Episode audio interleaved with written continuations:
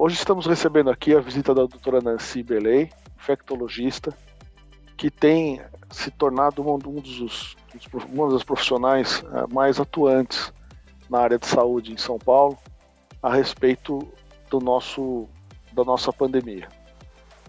Nós estamos estimando que haverá um retorno ao trabalho a partir do final do ano e especialmente no começo do ano que vem. E estamos preocupados com a formatação e como as empresas devem retornar ao trabalho. Como é que nós podemos fazer um protocolo de retorno ao trabalho? Nesse item, a questão da saúde é fundamental. Por isso, Ana Cândida, minha sócia, e eu estamos recebendo a doutora Nancy aqui para falar um pouco dos testes, das vacinas, dos protocolos de retorno ao trabalho. Mas nossa, nossa ideia hoje, porque o assunto tem sido debatido amplamente, é passar um pouco sobre, pela questão dos testes, pela questão das vacinas, e verificar o que mais as empresas podem fazer para evitar um tipo de contágio, evitar, minimizar o impacto que nós sofremos aí da pandemia, em especial porque no resto do mundo, embora os índices de vacinação no exterior sejam menores do que os nossos, no resto do mundo nós estamos vendo aí alguns ciclos e algumas ondas de recontaminação.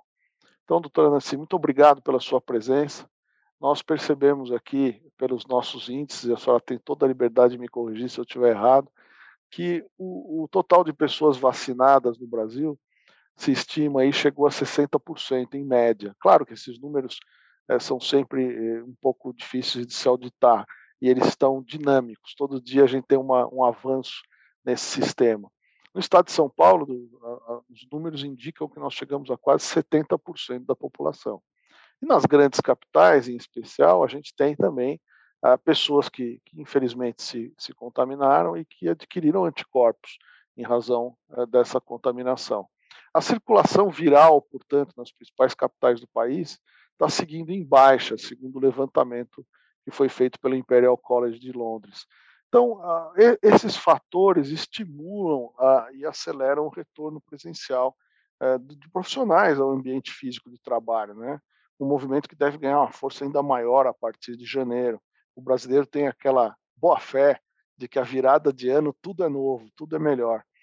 Então, não basta as empresas reabrirem as portas para os seus funcionários. Nós entendemos que é preciso é, analisar uma série de questões de ordem trabalhista, de saúde, enfim, para diminuir os riscos de contágio no ambiente de trabalho que possam gerar aí é, um pouco de segurança para os seus colaboradores. Então, é, é, importante a gente orientar as empresas, e para isso que nós estamos aqui, nós três, nesse, nesse bate-papo informal aqui no nosso podcast do Matos Filho, para entender como é que a senhora vê esse retorno, o que, que a senhora recomendaria às empresas nesse sentido.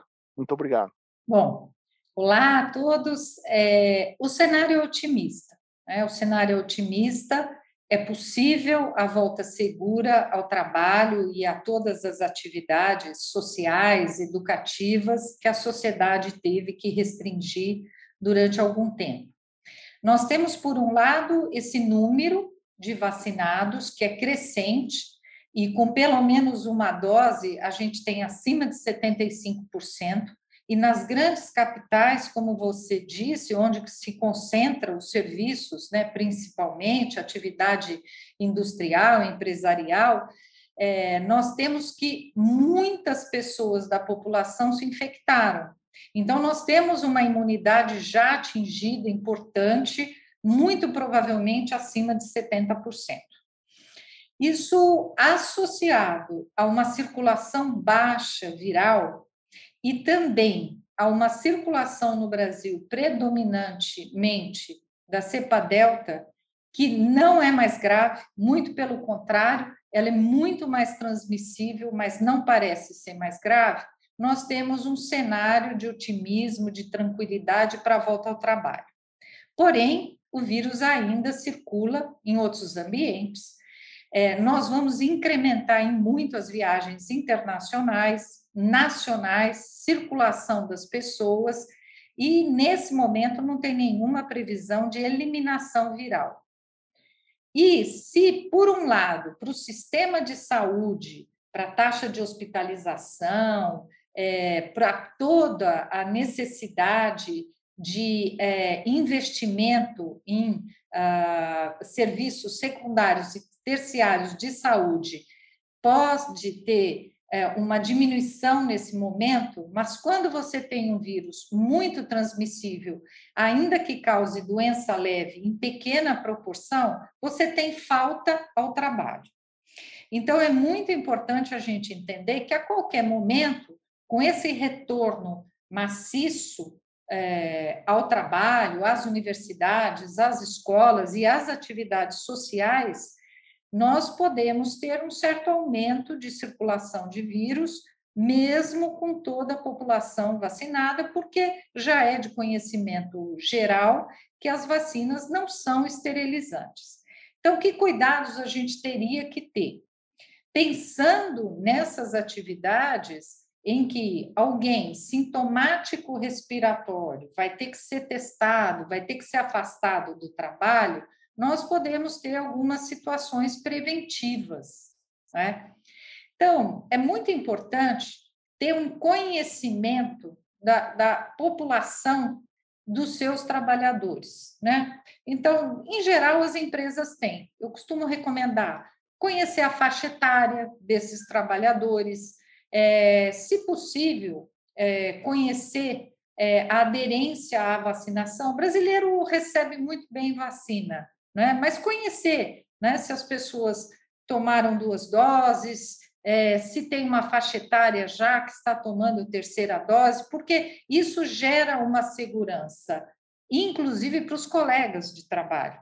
Né? Tem esse conhecimento, olha, tantos por cento da empresa está vacinada, é, a, a grande maioria das pessoas voltou ao trabalho, se sente segura. Então, ter esse conhecimento e ser divulgado é uma coisa interessante. É? Existem políticas diferentes no mundo todo para esse retorno seguro ao trabalho, desde países que exigem um comprovante de vacina do ponto de vista legal, até países que sugerem, orientam, distribuem, mas onde isso não é legalmente exigido para o retorno ao trabalho.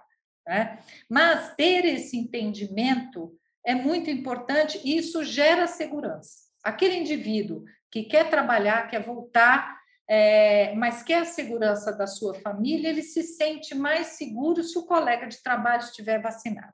É, aqui é uma... a gente a gente está no, no, modelo em que o, o, interesse coletivo acaba se sobrepondo ao interesse individual. Né? É assim que se é assim que são regidas as, as as regras, vamos dizer, de direitos humanos, de recursos humanos e no, no íntimo do trabalhista sindical.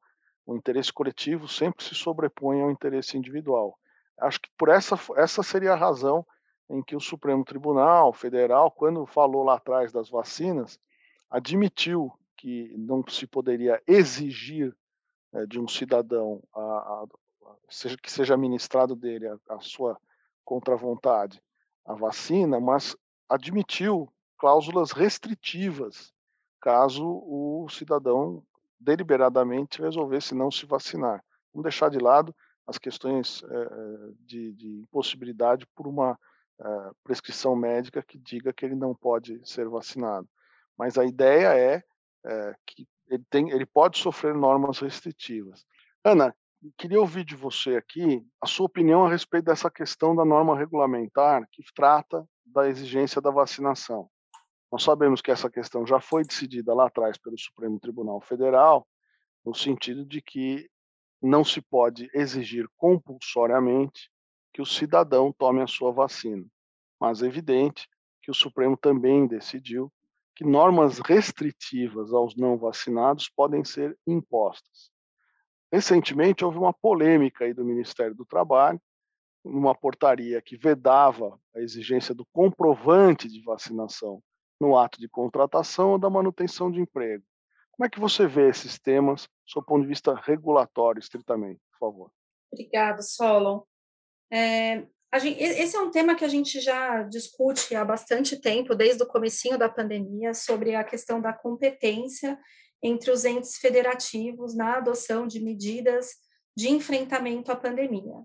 E aí acho que a gente tem que lembrar um pouquinho a nossa Constituição Federal, que estabelece que é matéria de competência concorrente entre União, estados e municípios legislar sobre questões de saúde pública e de interesse público. É inegável que cabe à União legislar sobre políticas públicas de saúde, mas também os estados e os municípios têm um papel muito importante né, de implementação dessas políticas públicas e, portanto, de adoção dessas medidas é, é, tão necessárias para o enfrentamento e para o combate da pandemia. Nesse sentido, logo no início da pandemia, foi editada uma lei, uma lei federal, que falava sobre as medidas de enfrentamento da emergência de saúde pública ocasionada pelo coronavírus, e desde essa primeira legislação já se previa a possibilidade de estados e municípios determinarem a, vacinação obrigatória dentro das suas competências. É, essa lei específica foi objeto de uma ação direta de inconstitucionalidade perante o Supremo Tribunal Federal, que proferia uma decisão determinando que a vacinação poderia ser obrigatória. Nesse mesmo sentido, o próprio Ministério Público do Trabalho e representantes da Justiça do Trabalho já vinham ratificando a adoção dessas práticas restritivas pelos empregados em casos é, é, pelos empregadores em casos de empregados que decidissem não se vacinar sempre com esse mantra de que a proteção à saúde pública e ao bem-estar é, é, de todos os trabalhadores se sobrepunham ao interesse individual. E aí, recentemente, a gente foi é, surpreendido por uma portaria do Ministério do Trabalho, que bem o Solo indicou, que proibia aos empregadores é, exigirem comprovante de vacinação dos seus empregados para o retorno às atividades presenciais. Aí, novamente, é, o Supremo Tribunal foi instado a se manifestar, agora por meio é, de uma ação de arguição de preceito constitucional, em que foi proferida uma medida cautelar, e a medida cautelar foi também no sentido de que essa proibição da exigência de vacinação é inconstitucional. Então, é, essa portaria do Ministério do, do, do, Trabalho, ela foi, ela foi analisada pelo Supremo Tribunal Federal, que em uma ADPF, é, em medida cautelar, é, determinou a inconstitucionalidade do dispositivo da portaria, é, que proibia os empregadores de exigir o comprovante de vacinação dos seus empregados, exceto é, para aqueles que, por algum motivo de saúde, não pudessem é, é, ser vacinados. Com isso, é, observadas as legislações locais, digo, de estados e municípios, é possível sim aos empregadores solicitarem o certificado de vacinação de seus empregados como requisito para o retorno das atividades e da mesma forma também para os visitantes, né, sendo permitido é, é, exigir o comprovante de imunização completa para o retorno das atividades. É, como bem a doutora Nancy disse, é muito importante se analisar as legislações municipais e locais. A gente não tem aqui, desde o começo da pandemia, a gente vem falando isso, não tem aqui, não, é, é quando a gente fala de regulamentação aplicável à saúde pública, uma regra que vale para todos. Né? É realmente muito importante uma análise é, das legislações específicas da atividade econômica que a empresa desenvolve e também do estado né, e do município onde a empresa está localizada. Mas não havendo uma legislação específica que proíba a, testar, a, a realização de testes ou a, ou a solicitação de comprovação de vacinação completa, seria sim permitido aos empregadores fazerem essas exigências aos seus funcionários. É interessante isso, Ana, porque nessa, nessa, nessa atividade concorrente, essa competência concorrente, né, é importante que as empresas verifiquem nos seus municípios, porque às vezes nós temos uma, uma regra municipal que não é a mesma da capital e que pode trazer um conflito aí de um, de um regramento genérico ideal para todos. Né. Nesse sentido, sem dúvida nenhuma, a vacinação se tornou importante, como a doutora Nancy nos explicava, e ela é, sem dúvida, um, um marco é, diferencial, é uma linha aí é, transpostas e que a gente tem que levar em consideração para a decisão de voltar ou não ao ambiente de trabalho. Olhar os dados, eu sempre digo, anonimizados, né? verificar quanto da sua população, quanto daquele grupo de trabalho que você está convocando ao presencial, quantos por cento já receberam as doses da vacina, tentar obter essa informação da maneira mais voluntária possível, que é importante para todos. E aí, tendo essas informações, eu volto para a doutora Nancy. Basta estar vacinado, doutora Nancy? Eu queria ouvir da senhora. É, é claro que todos vão, vão continuar aí com os protocolos de segurança, com máscaras, álcool gel, distanciamento, etc. Mas e os testes, doutora Nancy? Como é que a gente poderia implementar um sistema de testes na empresa? Então, é muito importante isso, né? Quer dizer, é, ficar atento né, à circulação viral nos dois sentidos, ficar atento para saber o quanto essas restrições no seu município elas podem ser suspensas ou não, que vai desde o uso de máscara até essa questão da vacina obrigatória ou não, divulgar recomendações. Aí a gente vai para um segundo ponto. Então, de forma anônima, divulgar na empresa um vacinômetro, quantas pessoas estão vacinadas. E, por outro lado, divulgar recomendações, porque mesmo que nós voltemos à total normalidade, os outros vírus e as outras viroses vão voltar à total normalidade. O que significa dizer que nós vamos ter pessoas resfriadas e gripadas que estão vacinadas e podem eventualmente ter outros vírus respiratórios e terem que se afastar da empresa, e nós vamos precisar testar estas pessoas para saber se é Covid ou não, porque existem pessoas que tomam vacina e, mesmo assim, acabam se infectando com Covid. Então, nós vamos para os testes. O que seria, idealmente, nesse momento, é, ser implementado uh, em empresas, em, em locais onde você tem um grande número de pessoas que circulam diariamente e voltam no dia seguinte, e, de certa forma, você tem mais aglomerações. Saber exatamente isso, a sua população vacinada e recomendar que aumente essa taxa de vacinação.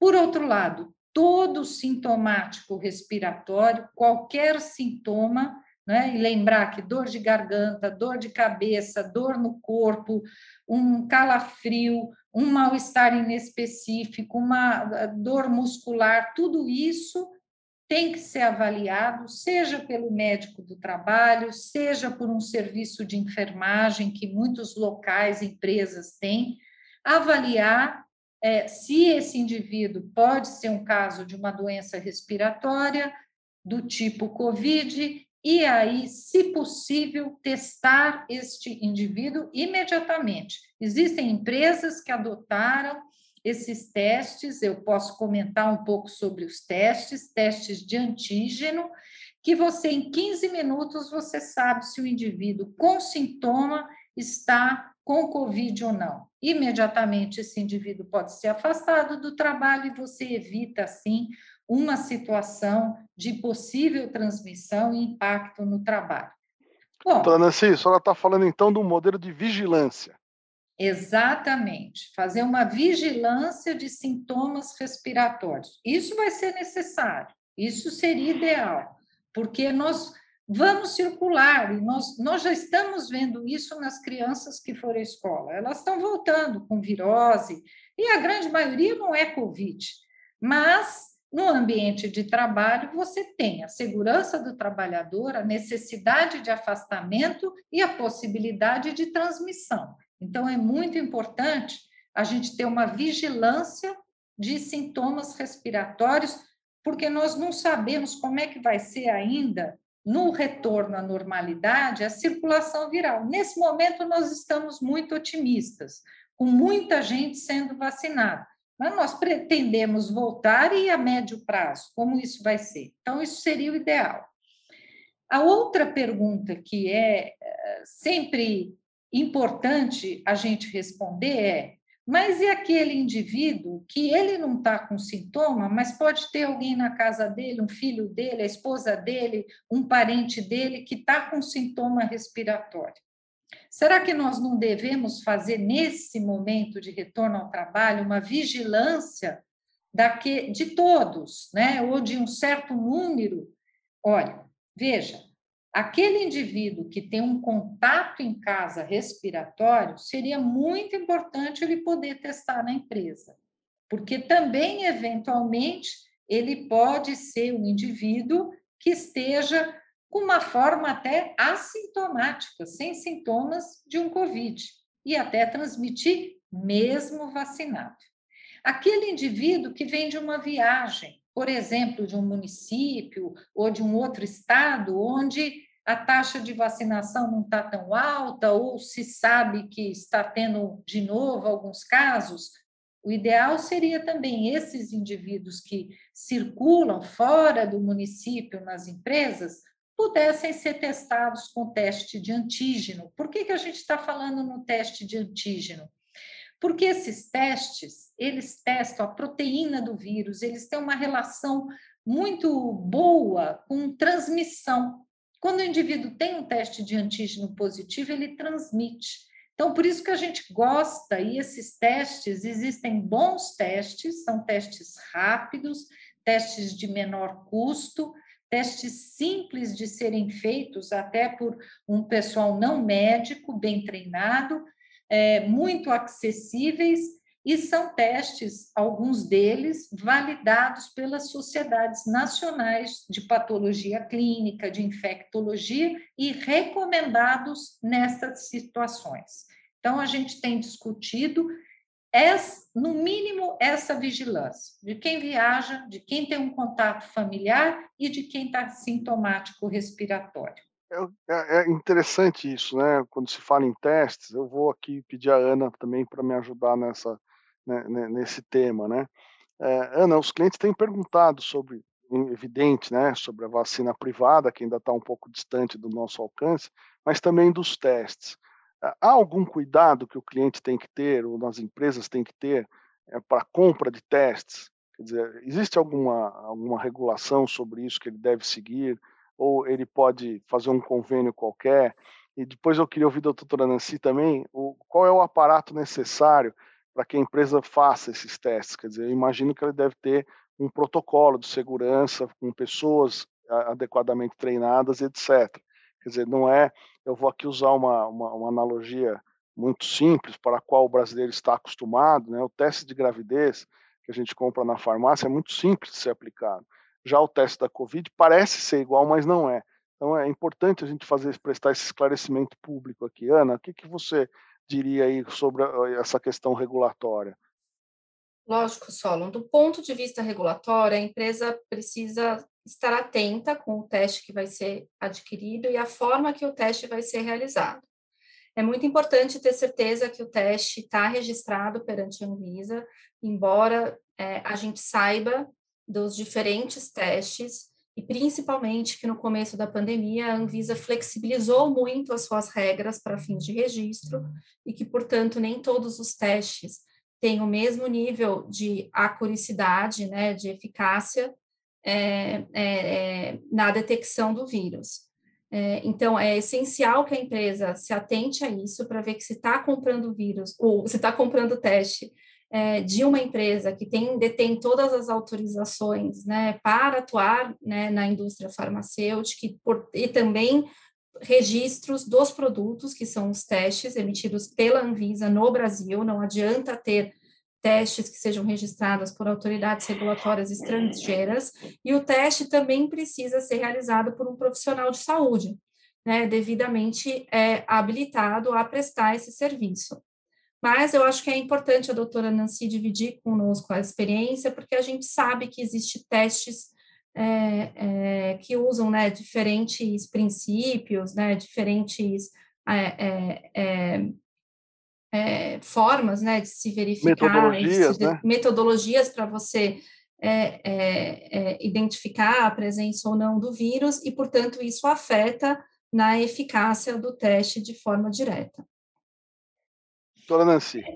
Veja, é, existem vários formatos, né? Então, vamos lá. É, por exemplo, o teste da saliva, que é, muita gente acabou conhecendo e que algumas empresas usam, eu acho esse teste muito interessante, porque você pode mandar para a pessoa para casa, né? Então, vamos supor, um indivíduo que viajou ou que tem um contato familiar suspeito ou que está com sintoma, ele não precisa vir à empresa. Você pode enviar para ele o teste, ele faz o teste em casa, envia a saliva, é muito simples, ele foi desenhado e ele é validado no Brasil para isso, e aí é enviado ao laboratório. Você respeita todas as normas de segurança e é um teste muito bom. Isso é um formato. Um outro formato são os testes de plaquinha, que são testes do tipo teste de gravidez, que está liberado pela Anvisa no Brasil em momento de pandemia, que podem ser feitos, por exemplo, em farmácia. Então, se você na empresa tem uma estrutura de farmácia, que é um ambiente onde você tem descarte de material, onde você tem todo um cuidado de controle de infecção, um ambiente de farmácia na empresa com um farmacêutico, um médico ou um enfermeiro, qualquer uma dessas pessoas pode realizar estes testes. E aí, a empresa pode também ter neste local o teste da saliva, que a própria pessoa coleta. Ou então, estes testes que a gente chama de testes rápidos de antígeno, o pessoal fala, ah, é o mesmo do cotonete? É o mesmo do cotonete que aí é ou um farmacêutico, ou um enfermeiro, ou um médico do trabalho pode realizar com todo cuidado o teste, claro que usando avental, luva, máscara, isso todos sabem como deve ser utilizado. E aí coletar o exame do paciente, fazer o exame daquele trabalhador naquele momento e, ele ser liberado. Então, isso é permitido e isso é possível, teriam esses dois formatos. Voltando a reforçar aquilo que eu falei. Testes, existem testes bons e existem testes que são ruins. O ideal é que a empresa procure alguém para orientar se for comprar, ou se já tiver um serviço de médico do trabalho, o médico do trabalho pode entrar em contato com a Sociedade de Patologia Clínica.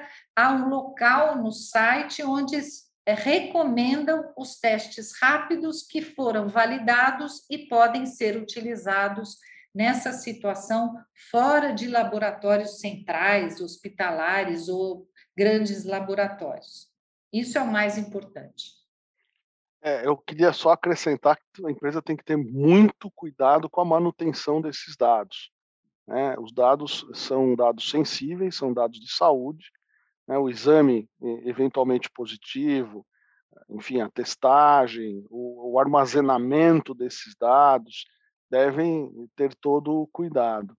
Eu também queria ressaltar que alguns sindicatos, doutora Nancy, já têm procurado as empresas para fazer acordos, acordos sindicais, visando uma maior testagem.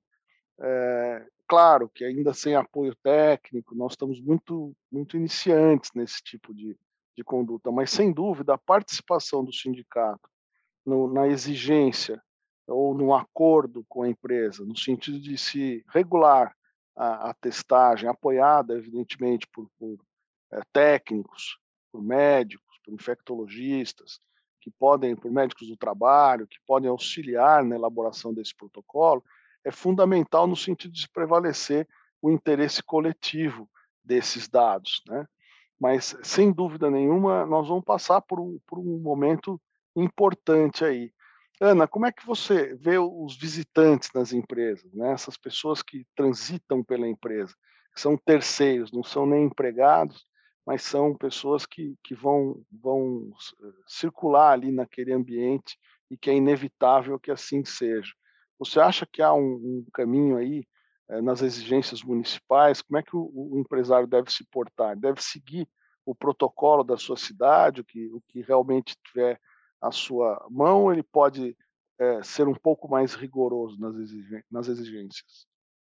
Não, sem dúvida é importante né, fazer uma análise criteriosa da legislação municipal e ter certeza que, pelo menos, as regras né, estabelecidas por aquela determinada autoridade estão sendo observadas. Eu não vejo nenhum problema de uma determinada empresa ser mais criteriosa do que estabelecido na regulamentação. É, seja com relação aos seus próprios funcionários, né, a, gente entende que existem bons argumentos para defender é, critérios até mais rigorosos do que o estabelecido na regulamentação para os seus próprios funcionários, e por que não também para visitantes, né, em especial porque com relação aos visitantes a gente não teria, né, esse determinado empregador, ele não teria nem as informações, né, sobre é, é, contatos anteriores. Então, eu é, acho que seria muito importante ou a realização dos testes rápidos, que a própria doutora Nancy é, é, discutiu, ou o preenchimento de formulários com informações sobre contatos, é, possíveis contatos, informações nesse sentido é, deve, poderiam ser adotadas também com relação aos visitantes. É, acho que nós chegamos numa, numa, num, num, consenso aqui, nós três, de que há uma legitimidade da vacinação. Né? Não há nenhuma dúvida de que é, existe aí uma legitimidade forte da vacinação. O, o, a recusa em se vacinar, pelo que eu vi dos índices mundiais, no Brasil ela é muito pequena. É, eu vi até uma autoridade que eu não vou, por uma questão de educação aqui, repetir o nome, mas uma autoridade que, numa das entrevistas, me, me falou para nós o seguinte: olha, nós estamos importando um problema que o Brasil não tem, né, que é a recusa a tomar vacinas. Né? Então, o nosso índice eh, ele tem, tem sido bem pequeno de recusa. As empresas têm feito avaliação e os dados que chegaram recentemente aí ao Ministério do Trabalho mostram que o índice de recusa a se vacinar não chega a 1%, 1, 2% nas indústrias, nas empresas. Isso é um, um, é um excelente sinal. E, é, sem dúvida, tem que manter aí os cuidados com máscara, com distanciamento, que, que são absolutamente necessários. Doutora Nancy, queria deixar um último período para a senhora fazer as, as suas considerações finais e agradecer a sua presença no nosso podcast aqui do Matos Filho que realmente vai nos dar uma orientação muito importante para seguir esse caminho aí. Bom, eu queria, é, antes das considerações finais, só é, ressaltar que todo teste realizado, por exemplo, em farmácia, o farmacêutico tem a obrigação de notificar, então, a preocupação com os dados. Isso é muito simples, é feito no computador, qualquer cidadão pode notificar um caso positivo de Covid realizado um teste. Então, o farmacêutico é bem treinado para isso, os enfermeiros, os médicos. Então, nesse sentido, em relação ao dado do funcionário, é, se a empresa tiver esse sistema, é muito simples, isso está disponível nos sites dos órgãos de saúde oficiais, que é a notificação. Bom, é, uma coisa que é importante a gente entender nesse retorno na pandemia é que cada situação, como a gente comentou dos municípios e da característica de empresas diferentes, a cada situação de repente, para aquele momento, para aquela situação, a intervenção proativa, preventiva mais interessante pode ser diferente para uma outra empresa num outro município. E falando nisso, eu comento, por exemplo, empresas que trabalham com alimentos, com uh, manipulação de alimentos e que têm adotado, por exemplo, é, uma vigilância dos seus funcionários, ainda que assintomáticos, por um período curto. Então, utilizam esses testes de antígeno é, duas vezes por semana, uma vez por semana, para ter um extremo cuidado e para devolver para os seus consumidores de que a empresa está tendo um cuidado além daquele que é exigido pelas autoridades. Então, são exemplos que as empresas podem fazer e que vale a pena, talvez por um período, para ter uma segurança maior dos seus funcionários, dependendo da situação, da localidade onde está essa empresa. E com o passar da pandemia, ficar atento a essas regulações locais. Eu acho que isso foi a mensagem mais importante que vocês deram. Né? Nós vivemos um país continental com estados diferentes, condições diferentes, então ficar muito atento à legislação e uh, recomendar. Recomendar é sempre importante. Recomendar vacina, recomendar testagem, recomendar afastamento de quem está sintomático respiratório ou de quem tem um contato.